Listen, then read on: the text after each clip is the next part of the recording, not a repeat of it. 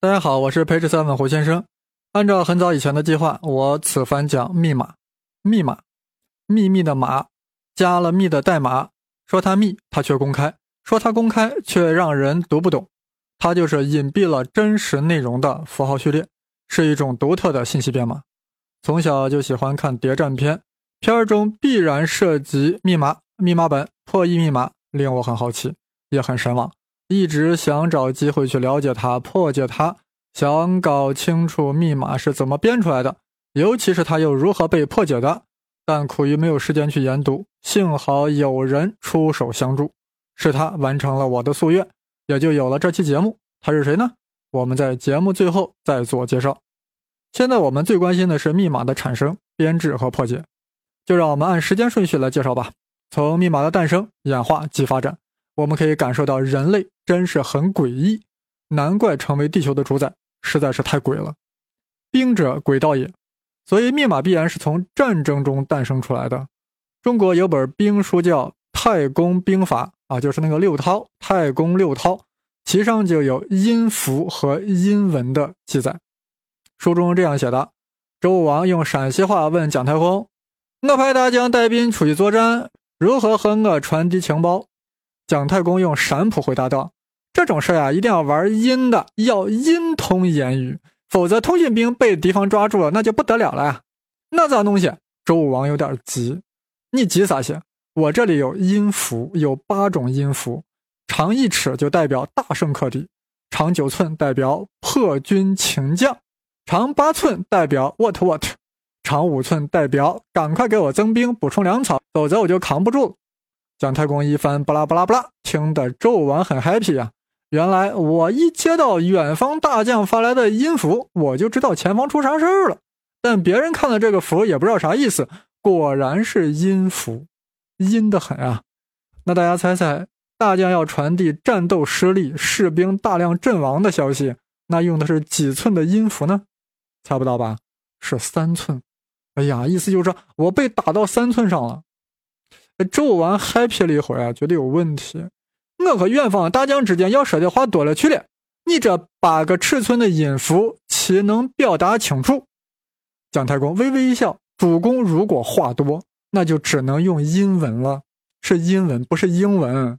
就是将一份完整的情报写成三片，分别送出，收到者在收到完整之后拼接后才能读出情报。”这就是中国最早的密码，很粗浅，但也反映出中国古人的智慧。其实，英文是密码，英文也是密码。如果一个人只懂汉语，不懂英文，那我写一串英语对他来说那就是密码。但如果他有密码本就可以破解。密码本是啥？就是英汉词典。西方最早呀，用引文术来传递军事机密，比如说把信息用蜡封住呀之类的。但一旦被发现，就彻底完蛋。所以要发展密码术，密码的关键不在于隐藏信息本身，而是要掩盖它的意思。按照发送者与接收者之间约定好的某种特别的规则，将原来的信息打乱，使别人无法理解。即便别人截获了一条加密信息，如果不知道是如何打乱的，就难以重现密文的原意。一说到西方最早，那肯定是要追溯到古希腊。话说海上霸主雅典。与陆地强权斯巴达为了争夺希腊半岛的主导权，打了一场很爽的战争——波罗奔尼撒战争。斯巴达为何最终赢得了胜利呢？我们在这里可以很牵强地说，因为斯巴达破解了一个关键的密码。事情是这样的：双方打了好几年，渐渐的斯巴达占了优势。为啥呢？有个外因，就是波斯对斯巴达给予了大量的财政援助，大量的军援。这是斯巴达战胜雅典的一个关键因素。就在斯巴达快要战胜雅典之际，波斯突然改变了态度，转而支持雅典。斯巴达正好就抓获了一名从波斯帝国回雅典送信的一个雅典信使。信使呀，那一定是带信的，对不对？这关乎到斯巴达的命运，当然要对信使仔细搜查。从头到脚啥都没搜到，就是发现了一个腰带。上面布满了杂乱无章的希腊字母，这一定就是密信啊，对不对？是波斯给雅典的密信，但的确杂乱无章啊，没人看得懂呀。正当无奈之时，一位斯巴达将军下意识地将这个腰带缠绕在手中的剑鞘上，结果发现顺着剑鞘方向看，这些杂乱无章的字母组成了一段文字，清清楚楚地写着：“波斯将对斯巴达军队进行一场突袭。”根据这份情报，斯巴达马上改变了作战计划，先以迅雷不及掩耳盗铃之势攻击了毫无防备的波斯军队，将之一举击溃，然后再回师打雅典，最终取得了胜利。胡先生对这个故事的真实性深表怀疑，但他的确道出了西方最早的密码原理：是通信双方首先约定密码解读的规则，粗细相同的棍子。解密码的人先将腰带缠绕在木棍上书写，拿到腰带的人看到只是乱码，但知道约定的对方就知道拿一根直径相同的棍子一缠绕，密码就被破译了。现代的密码电报呀，就是受了他的启发而发明的。经典的密码书呀，分为两种，一种是异位，一种是替换。先指出密码学中的两个术语：明文和密文。所谓明文，就是没有加密的信息，明明白白的文字，谁都能看得懂。密文当然是加密后的信息，只有解密后才能看懂。好，我们先讲异位数。所谓异位，就改变位置嘛。在异位数中，组成信信息的字母被简单的重排，形成互相颠倒的一组字母顺序。比如说，原文是 A B C，我就异位改写成 A C B 发给你。别人看不懂，但你明白我在告诉你 A B C 啊，因为我们事先约定好了呀。再比如，于右任向你传递了一个重要信息，被我们截获了，结果发现内容是不可随处小便。我们直接就笑喷了呀！只有你心中明白，鱼肉刃向你传达了一个重要信息，那就是小处不可随便。大家也发现了，这种异位数呀，似乎还是可以猜出来的。毕竟对 A、B、C 进行变换位置，满打满算也就六种可能呀：A、B、C、A、C、B、B、A、C、B、C、A、C、A、B、C、B、A，都试一遍，岂不就把原文破解出来了吗？但大家试想一想，如果这个信息是七个字母，有多少种组合呢？七的结成，也就是五千零四十种。那要是七十个字母呢？哇，那就是七十的结成呀！这个数字大的惊人呀！要还原出其原文，那得穷举多长时间？因此，字母的随机排列似乎提供了很高的安全性。但是这里有个严重问题：如果字母没有按照某种逻辑，而是完全随机的被打乱，那么对于接收者，他也没有办法复原啊。他也不知道啥意思呀！哇塞，那谁都不知道啥意思了。那你这个密码还有啥意思呢？所以异位数必须要遵循一定的规律。前面我们说的皮带棍子就是一种异位数，那个棍子就是变换位置所要遵循的规律。一旦被敌方截获信息，又知道了棍子的直径，那密码就会被破解。有一种很著名的异位数叫山格法，就是要把加密的明文分成 n 个一组。然后把每组的第一个字连起来，形成一段无规律的话。比如说，要发送的原文是 a b c d e f，那么将其两个字母分组，得到 a b c d e f，再取每一组的第一个字母排在一起，即 a c e，然后再取每一组第二个字母 b d f 放在后面，这样就得到了 a c e b d f。对不对？那这样的别人截获了，就不知道你表达的是原本的意思了呀。而解密的过程呢，是将其分为数量相等的两组 ACE、BDF，依次取每一组的第一个 A、再取每一组的第二个 C、D，然后每一组的第三个 E、F，这样就还原了出来。呃，这一位数的本质呀，就是将明文中的信息顺序打乱，但内容不变。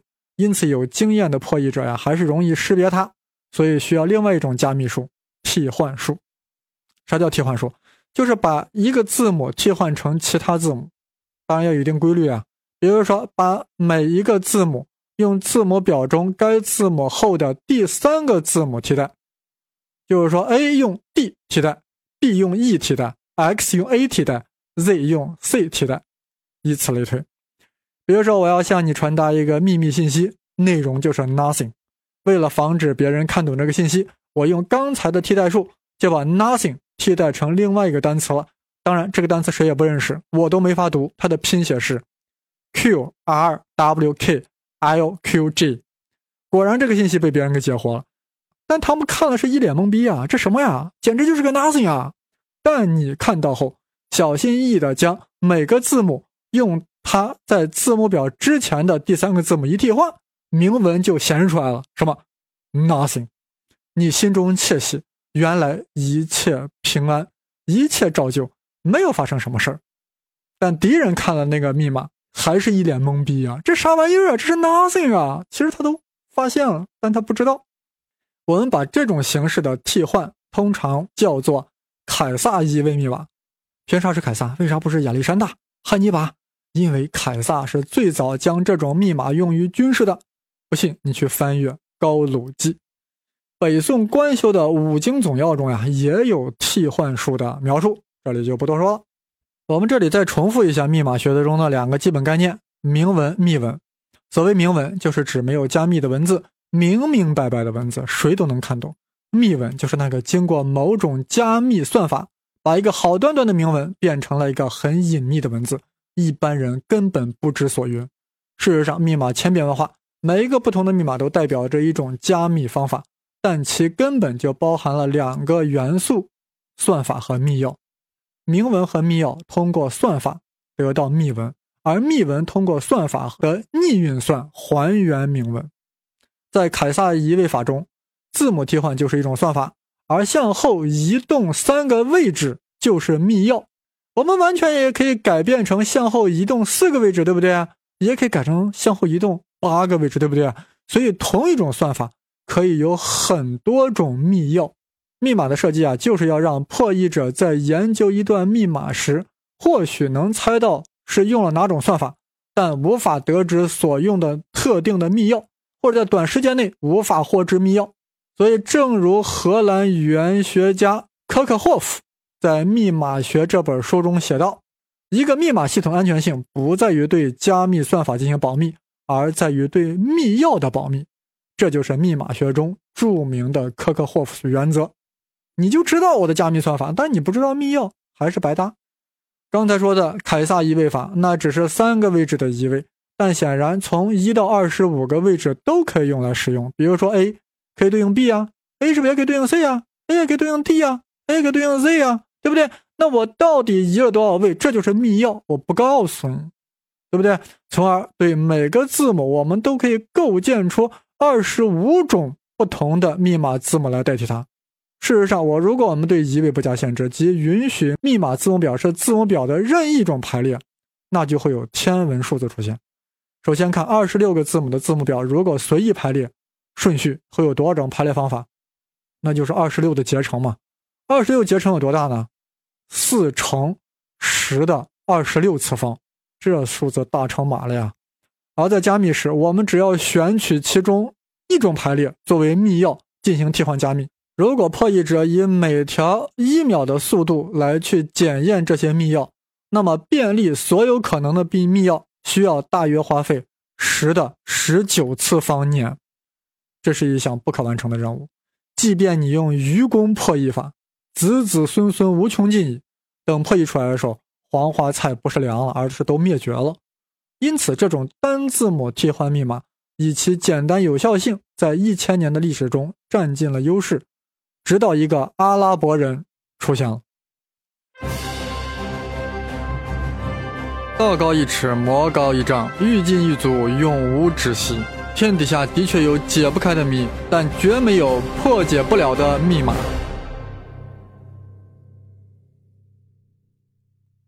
话说，公元四百七十六年。西罗马帝国灭亡，欧洲进入中世纪，而不久之后，另一个文明在阿拉伯半岛悄然兴起。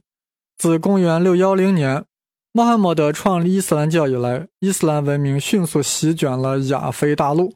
至公元750年，阿巴斯王朝建立，成为继东罗马帝国、唐王朝后，当时世界的第三大帝国。与此同时，其科学技术的发展已走到了当时世界的前列。阿拉伯的学者们专门成立了翻译古希腊、古罗马著作的机构——智慧馆。我们现在仍有机会拜读亚里士多德、柏拉图、欧几里得等人的著作，那还是要归功于阿拉伯人，因为在欧洲，早已被清洗、被失传了。呃，再比如呀，我们现在所使用的阿拉伯数字原产于印度，正是通过阿拉伯人的传播，才使其走向了世界。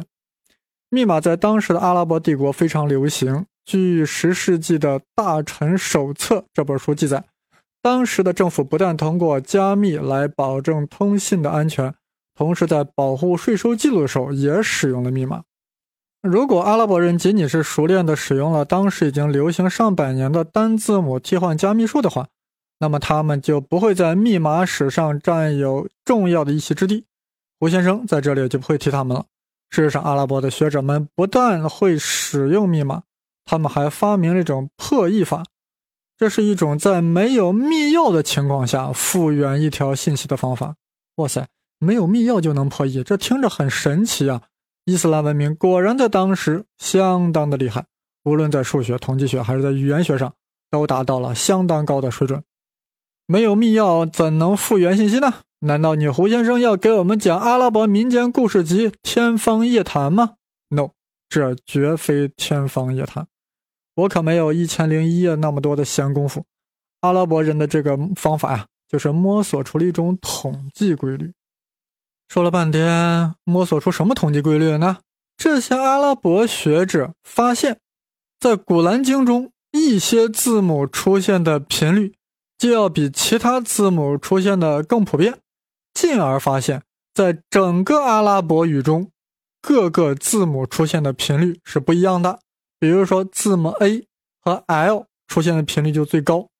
这个看似无关紧要的发现，却导致密码破译术的一个重大突破。最早对字母频率破译术进行记载的是九世纪的阿拉伯科学家阿尔肯迪啊，肯迪不是肯尼迪。他在他的书中写道：“如果我们知道一条加密信息所使用的语言，那么破译这条加密信息的方法就是找出用相同语言写的一篇其他文章，大约一页纸长。”然后我们计算其中每个字母出现的频率，我们将频率最高的字母标为一号，频率排第二的标为二号，以此类推，直至数完样品文章中的所有字母。然后我们再观察所要破译的密文，同样分类出所有的字母，找出频率最高的字母，并全部用样本文章中最高频率的字母替换。第二高频的字母用样文中的二号代替，以此类推，直到密文中的所有字母均已被样文中的字母所替换。哇塞！当我第一次看完这一段以后，我很震惊呀！肯迪，你很牛，你比肯尼迪都牛。你若复生，定能破解肯尼迪遇刺之谜，或许你还能破解梦露死亡之谜。好了，这里就不感慨了。反正肯尼的肯迪的这项技术震撼了我。这个破译密码的技术被称之为频度分析法。它表明没有必要去检查数亿条可能的密钥，只要通过简单的分析密文中每个字符出现的频率，就有可能揭示一条被混乱的信息。或许有朋友还没有听太清楚呀，我们还是拿英文来说吧，毕竟我们对英文熟。据调查。在二十六个英文字母中，其出现频率最大的字母是谁呢？是 E，出现频率高达百分之十二点七。其次是 T，百分之九。第三是 A，百分之八。而概率最小的三个字母是谁啊？X，百分之零点一五；Q，百分之零点零九；Z 最低，百分之零点零七四。其他字母的出现频率在这里就不一一说了，反正有个对照表啊，回头我发在微博上，微博就是东方胡先生，带竹字头的生。有了这个对照表呀，那任何英文密码就随便可以破译了。反正密码中出现的频率最高的字母，不管是它是 A 啊、D 还是 W，其实都是 E，啊，频率次高的一律换成 T。于是乎，不拉不拉就破译出来了。哇塞，这一下子就搞定了呀！频度分析法真是好理解、好操作。那时的阿拉伯人好厉害了。刚才说的频度分析法呀，只是单字母频率的分析法，后来还出现了多字母频率分析法，还以英文为例，频率最高的双字母配对是 th，其次是 he，然后是 an，最后是巴拉巴拉，我就不一一啰嗦了。那频率最高的三字母组合是谁呢？大家都能猜到，就是我 the 嘛，the 啊，the，其次是 ing，再次是 iand，and，最后就我就巴拉巴拉了。说了半天阿拉伯呀，我们拐头再看欧洲。自从西罗马帝国灭亡之后，欧洲就进入了黑暗的中世纪，在密码上呀也是乏善可陈。直到十四世纪，文艺复兴开始了，为密码学注入了新的活力。世俗政治愈演愈烈的尔虞我诈，我诈更加促进了密码的发展。尤其到了十六世纪末期，有一个大数学家也加入到密码破译的行列之中了。谁呀？上过初中的人都知道。就是那个韦达定理的发明者。我们先复习一下韦达定理。在一元二次方程 ax 平方加 bx 加 c 等于零中，两个根 x 一、x 二有如下关系：x 一加 x 二等于负的 a 分之 b，x 一乘 x 二呢等于 a 分之 c。大家有没有觉得韦达定理本身就是个密码系统呀？要传递明文 x 一、x 二。编程密码那就是 ax 平方加 bx 加 c 等于零。知道这个算法的人，看到这个一元二次方程就可以把它破解出来。注意，伟达之伟大可不仅仅局限于伟达定理，他是最早系统的引入代数符号的数学家，被誉为代数学之父。他一参与到密码破解之中呀，一下子就不得了了。当时他的祖国法国正与西班牙开战，伟达一上手。就破译了西班牙一份包含五百多个字母的密码，为他的祖国赢得了战争主动权。这令西班牙的密码编译者啊简直无法相信啊！他们一度认为韦达就是一个魔鬼啊，就是一个恶魔呀，以至于西班牙国王菲利普二世甚至跑到梵蒂冈请愿，要求红衣大主教对韦达进行审判，因为他是魔鬼。那伟达到底是怎么破解的呢？我们没有查到具体的记载。反正这种线性的字母替换加密是比较容易破解的。事实上，对于线性的单字母替换加密，在频率分析法的基础上，可以用数学的方法很方便的解出通解。这里我们介绍一下著名的仿射密码。我们先回忆一个小学知识。五除以三的余数是多少呀？对了，是二。那五除以四的余数是多少呀？是一。又对了。好了，我们把刚才的语言系数记作抽象的数学符号，就是五 mod 三等于二，五 mod 四等于一。mod 啥？就是 mod。mod 在此的意思就是取余数，我读作 mod。那我现在又问了。六 mod 三等于多少呀？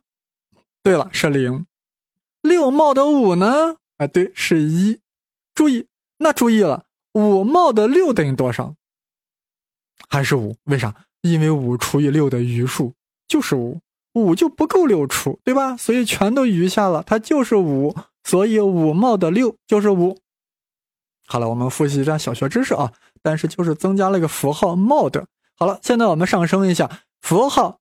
P mod q 是啥意思呢？就是表达 p 除以 q 后的余数。更高档的说法就是模运算。有了这个铺垫啊，我们就可以仿射密码了。现在大家都明白，一旦知道了 p 和 q，那它的余数是很好求的，对吧？如果告诉了你余数，你知道是谁除了谁吗？谁 mod 了谁吗？晕了吧？比如说我告诉你余数是三，那我问你是谁除以谁的余数是三呢？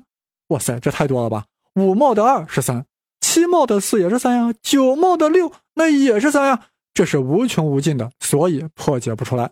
所以用余数的方法可以用来编制密码。你截获了我的密码，那是一堆余数，但你反推是推不出来是谁除以谁的，也就是无法知道明文的，除非咱俩事先有约定，对不对？这就是仿射密码的粗浅道理。现在我们上点公式，大家莫要紧张。我已经铺垫了这么多了，够温柔的了。下面就是些微有点硬度。仿射密码的算法公式是：f(x) 等于（括号 a x 加 b 反括号 mod 二十六）。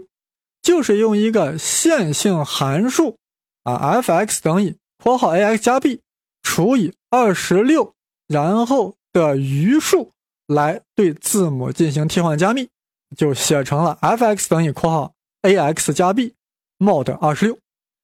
这一看就是个函数嘛？对呀，这就是个函数呀。自变量 x 就是明文，取余数后对应的函数值 f(x) 就是密文。